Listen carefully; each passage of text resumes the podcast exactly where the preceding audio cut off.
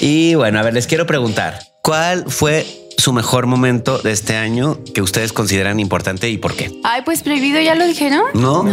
Prohibido el festival que hicimos. Yo creo que fue muy sí, significativo. Fue muy hermoso, una Sí, me tocó. Sí. Wendy Guevara en la casa de los famosos. O sea, el que todo el mundo estuviera diciendo soporta panzona y todas esas frases que nosotros como LGBTs decimos. También yo creo que fue un año de muchos conciertos y de grandes producciones. Sí. ¿no? Eh, yo no soy Swifty, me da, me da tantita hueva, la verdad. Atáquense. Ah, para mí sí, fue el secuestro de Gerentito de Turbio. Y el robo del letrero. Sí. Entonces sí me gustaría que se reconociera un poquito esas cosas que no nos han gustado, que ha sido difícil vivir este año. Y ahora Nos agarramos llorando aquí. Ah. Lo que nos gusta, lo que nos mueve y lo que conecta con la ciudad. Sé parte del mame antiturista y aprovecha lo que la ciudad ofrece. ¿O no?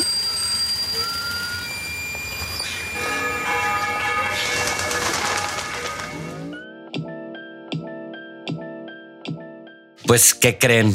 Último podcast del año se logró nuestro podcast número 50. Y con esto será una edición especial sobre lo mejor y lo peor del año. Se nos viene bueno este podcast, no lo tenemos que aventar rapidito, pero pues qué, ¿cómo estuvo Guadalajara? En dos palabras, dos o tres palabras, define cómo estuvo Guadalajara en el 2023. Diversa y como siempre inundada. ¿Tú, Fer? Ay, ¿qué? No sé. Pues monchoso y jotero, creo. Sí. Guadalajara Jotera la más, ¿eh? Sí, este más. año sí fuimos Sí. joteros, fuimos diversos también. Y además de Jotera, fue también muy activa, muy deportista Guadalajara. Ah, sí. Y Sí. como siempre, muy generosa. Yo, pues, arte y cultura.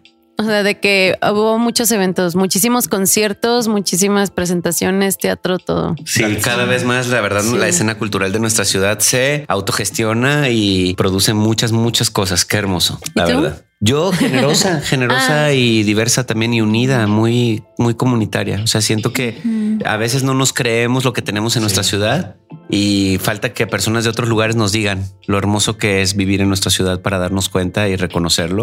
Es lo mismo, ¿no? Como que en nuestra casa, con nuestros hermanos, con nuestra familia, hasta que no estás fuera, lo ves, ¿no? O hasta que alguien más te dice. Y en nuestra ciudad, la verdad, yo siempre he dicho que Guadalajara es una ciudad muy generosa y una ciudad muy comunitaria. Aquí las cosas suceden gracias a la voluntad de muchas personas y afortunadamente sigue sucediendo con muchos intereses más allá de lo mercantil. Y, y nos- yo me siento muy abrazado y acobijado y muy afortunado de vivir en esta ciudad. Ah. Muy bello, muy bello. Y bueno, a ver, les quiero preguntar, ¿cuál fue su mejor momento de este año? Quiero empezar con... Eh, De Tim Marín de. ¡Ah! No estaba preparado para esta pregunta. Mm, Personal. personal. Sí, pero momento personal, tu mejor momento del año. Hijo. Pues yo creo que entrar antiturista, la verdad. Sí, Fuera de hacer la barba, sí. Ojalá fuera para nosotros lo mismo. Ay. No, no te creas. No, estamos muy contentos de que estés aquí en el equipo. Pero sí, ¿sientes que ha sido de lo mejor del año? Sí, porque aparte, digo, yo viví antiturista como un usuario primero y entonces viví antiturista durante cinco años como espectador y ahora puedo decir que soy protagonista y no espectador. ¿Qué? En el podcast. en el ya. podcast, por supuesto. Sí, la verdad, sí, muy, muy, muy bonito ese logro. Felicidades y también felicidades a Antiturista por tener eh, el equipo que tiene. Y yo quiero, antes de pasar con Fer a que nos diga el mejor, el mejor momento de este año, este también eh, decir que extrañamos mucho a los miembros de Antiturista que durante este año fueron parte del equipo, que ayudaron mucho para que hoy nuestros proyectos siga en pie. No quiero mandar un saludo. A ver, que cada quien mande un saludo a alguien. Yo le mando un saludo a Frida. Yo a Ale Days. Yo, Ana. Ay, me la ganaste. Tú no. Bueno, tú- Yo no los conocí. Yo, Fer, que estuvo al principio del año con Ay, nosotros sí, como en tres Gestor. semanas. Ajá. Bueno, estos son solo cuatro miembros, pero la verdad es que eh, hemos tenido muchos miembros en el equipo que queremos mucho y que valoramos mucho. Si decimos más nombres, luego se nos van a ir unos. Sí. Pero la Sí. verdad es que gracias a todos los miembros de, de este equipo, porque cada quien aporta algo diferente y una energía distinta que nos hace ser mejores o no. Ah. Pero sí, a ver, Fer, tu mejor momento del año. Chin, yo como lo linka. No, pero creo que realmente. ¿Pero tú entraste este año? Sí. Ay, pareces ya más vieja. Sí. ya se me notan las arrugas a partir de mañana colágeno y botox. No, pero creo que en general este es mi primer empleo y creo que es como chamba. mi primera No.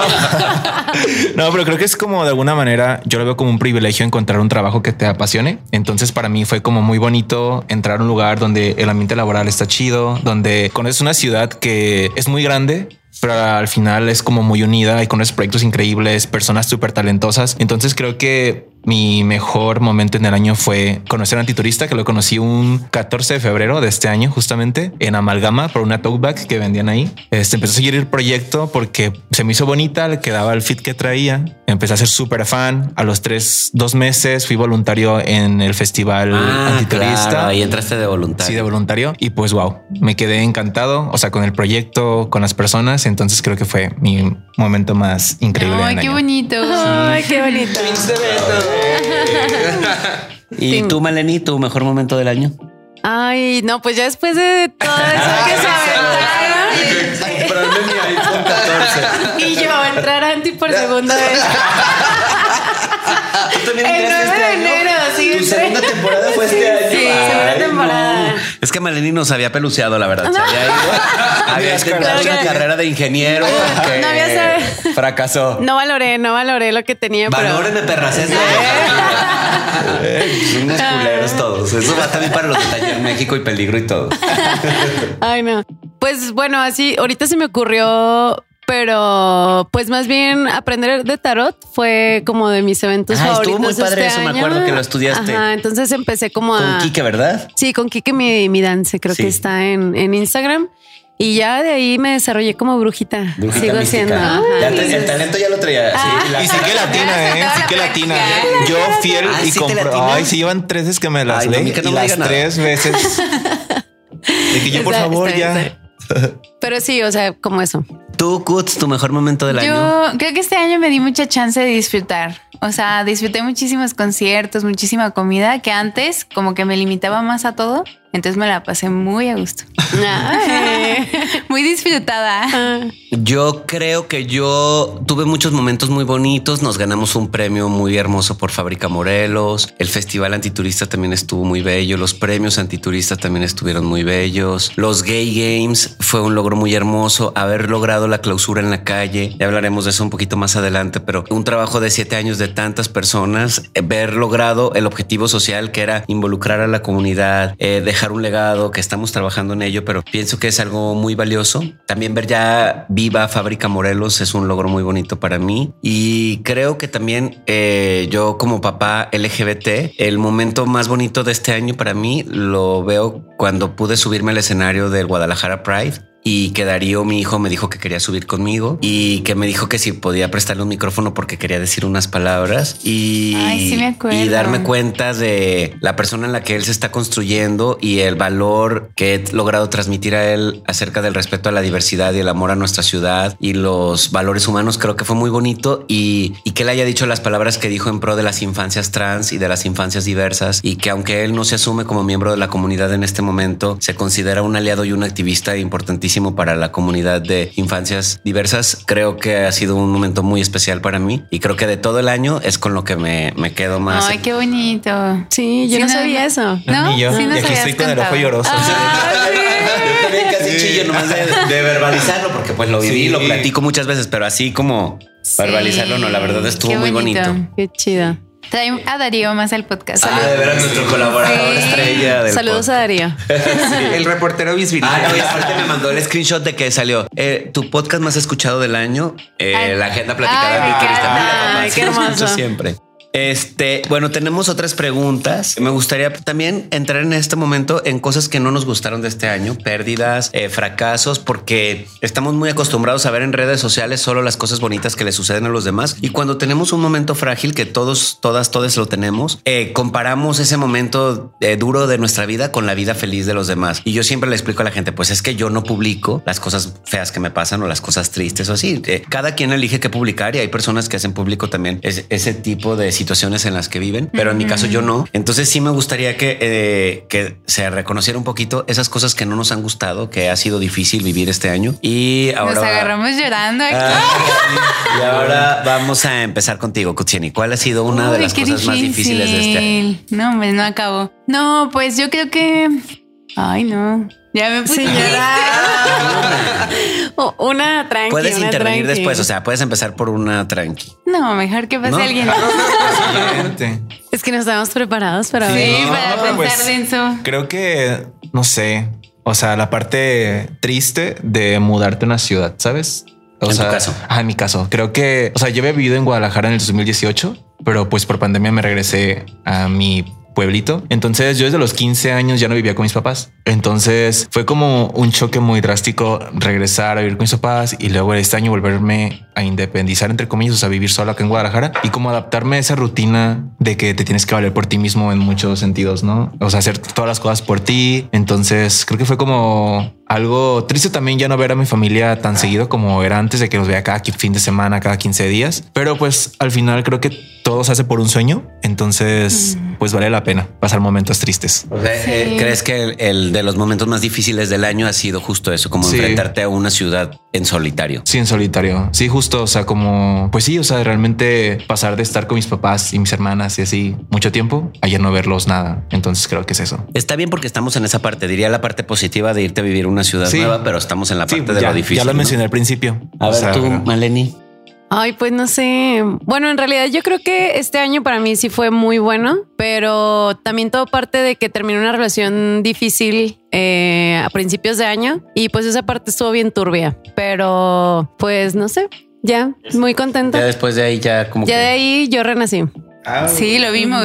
Y la doctora. Ahí les tocó unos varios días de lágrimas Sí. en la Sí, también. Pues es que a todos nos pasa, ¿no? O sea, que- que a, a todos nos pasa, todos somos vulnerables, ¿no? Y muchas veces eh, tratamos de no, no hacerlo público, ¿no? En mi caso yo tuve un diagnóstico eh, médico muy difícil, ¿no? Eh, llegó un punto en el que me diagnosticaron una enfermedad mortal muy grave, eh, pero afortunadamente fue un diagnóstico equivocado. Y esos días en los que, en los que el doctor me diagnosticó, tampoco lo quise compartir con casi nadie, prácticamente con nadie, hasta que no tuviera la cita bien ya confirmatoria, porque pues piensas en ti, pero piensas en los demás y tampoco quieres, ¿no? Y al final luego de repente, ya cuando me lo confirmó el doctor, que después estuvo equivocado, pero sí me lo llegó a confirmar y lo hice público ya con mi familia y las personas cercanas y algunos miembros incluso de aquí del equipo de la oficina y todo, pues también lidias con el dolor de los demás, porque pues es un diagnóstico muy, muy difícil y, y te das cuenta que a lo mejor tú te logras controlar y mantener bien, pero también hay otras personas a tu alrededor, ¿no? Y lidias con el sufrimiento que otras personas tienen por ti. Entonces eh, eso ha sido de lo más difícil. Afortunadamente mi diagnóstico no era el que, el que tuve en ese momento y mi, mi enfermedad tiene tratamiento y cura. Este, pero sí que estaré ausente de podcast unos, unas semanas en enero porque me van a someter a un tratamiento de quirúrgico y, y tiene una recuperación larga, pero, eh, pero eso fue yo creo que lo más difícil. ¿no? ¿Tú, Olinka? Yo creo que para mí lo más difícil, pues yo tiene poco que regresé de Vallarta y me fui de Vallarta y tenía pues una estabilidad como de vivienda.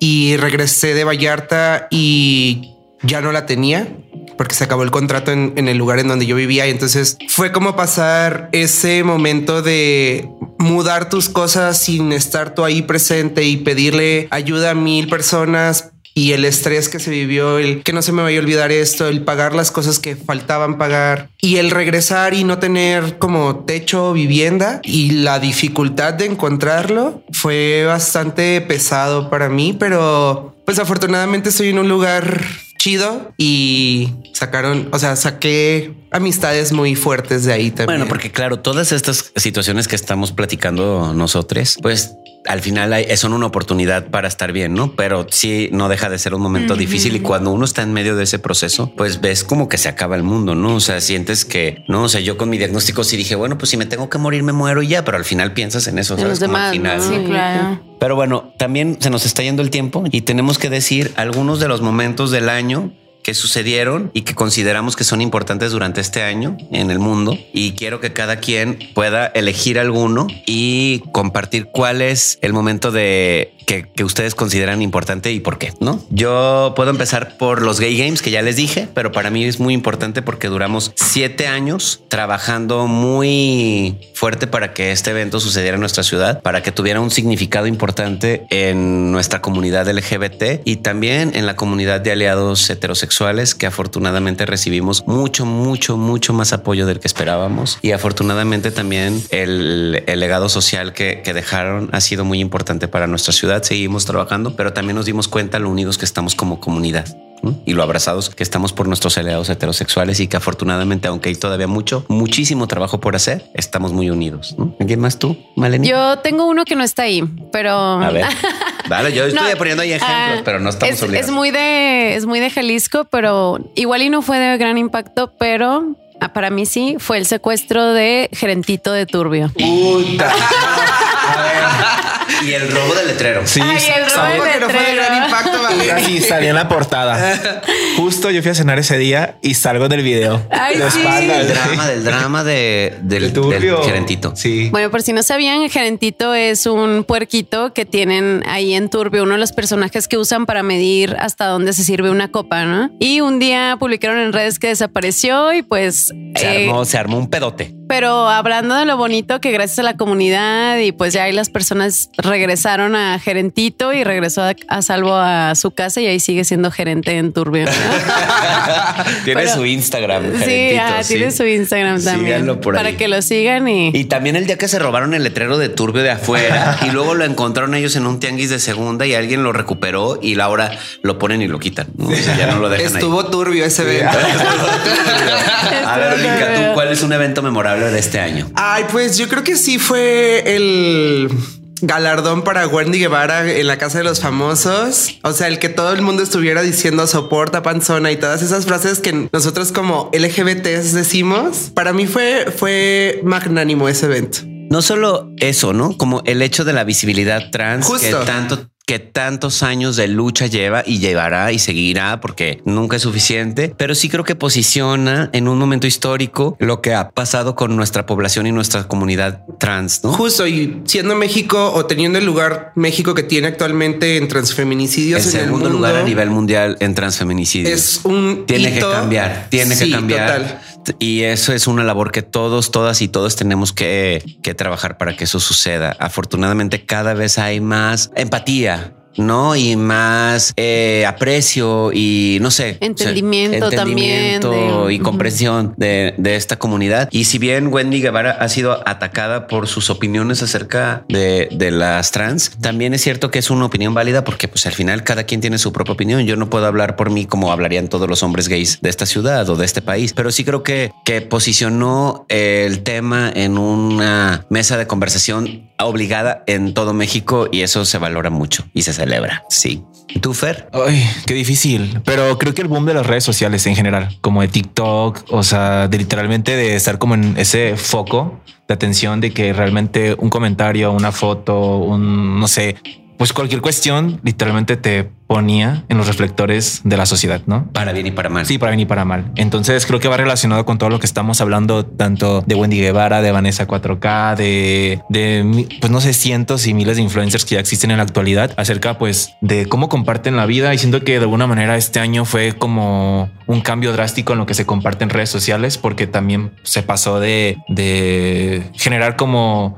contenido súper eh, inalcanzable a encontrar como a personas que hacen contenido real de la vida cotidiana. Entonces siento como que fue una mezcla muy extraña, pero muy buena de las redes sociales este año. Yo creo que hay muchas cosas muy hermosas de las redes sociales a las generaciones nuevas como ustedes que ya les tocó eh, relacionarse socialmente a través de la, de la parte personal, pero también de la parte digital. Hay muchísimas cosas muy bonitas que se pueden eh, encontrar a través de las redes sociales. Yo así conocí a Daniel a través de Instagram y de Grindr no. So, conozco otros, pero de Instagram sí. Y la verdad es que eh, me encanta que me encanta vivir esta época. Pues sí, de hecho, ahorita que lo mencionas, yo también conocí a mi novio por redes sociales y se me hace muy curioso cuando platicamos del tema porque es como, pues no sé, o sea, antes jamás te imaginarías que con, o sea, tenía que ser una persona que formara parte de tu círculo social o de que el amigo del amigo. Y ahorita realmente ya conoces personas que incluso, pues no sé, o sea, de, que otro, de otro país, al final son tus amigos, los visitas. O sea, quiero mencionar a una querida amiga Lea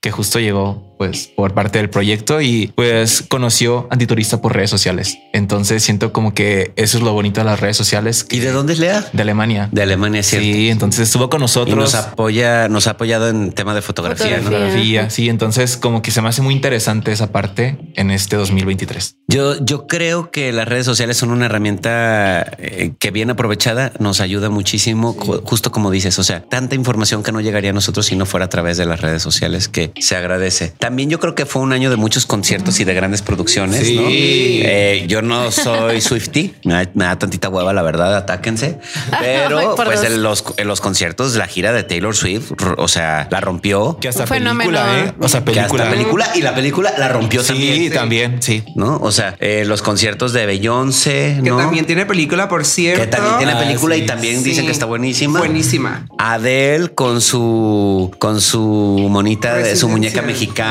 y su bandera de México. El doctor Simi El este Dr. año Simi. también Ay, fue. sí. El doctor Simi la rompió Claro. este año. Sí. A todos los eventos del mundo. La gira de Rosalía Sí. también fue este, Ah, sí, año, este año. Y la gira de mi su patrona Dana Paola. Ah, Y bueno, y Carol G también abrió gira el, el primero Sí. de diciembre en Medellín. Sí, y muy padre. Madonna también tu- tiene Pues gira, muchas gira del del pop. 40 aniversario y por qué no mencionar RBD. que Gran también reunión, gran Lo reunión. rompió, lo rompió. Debut y despedida. este Debut. Bueno, pues Nos sí. rompes el corazón. Gracias RBD. Y ahora sí, Kutz, un momento del año que haya pasado, eh, que haya sido significativo del año y por qué. Ay, pues prohibido, ya lo dijeron. ¿No? Prohibido el festival que hicimos. Yo creo que Ay, fue muy sí, significativo. Fue muy hermoso. Una Sí. Sí, más porque es un festival que celebra la diversidad, pero a través del arte, y eso se me hace muy bonito. Y este año fue de nueve días. Una consolidación muy Sí. bella, ¿no? De Prohibido. Y también creo que eso nos, nos dio paso a lo que viene en el 2024 con Prohibido, que ya lo verán.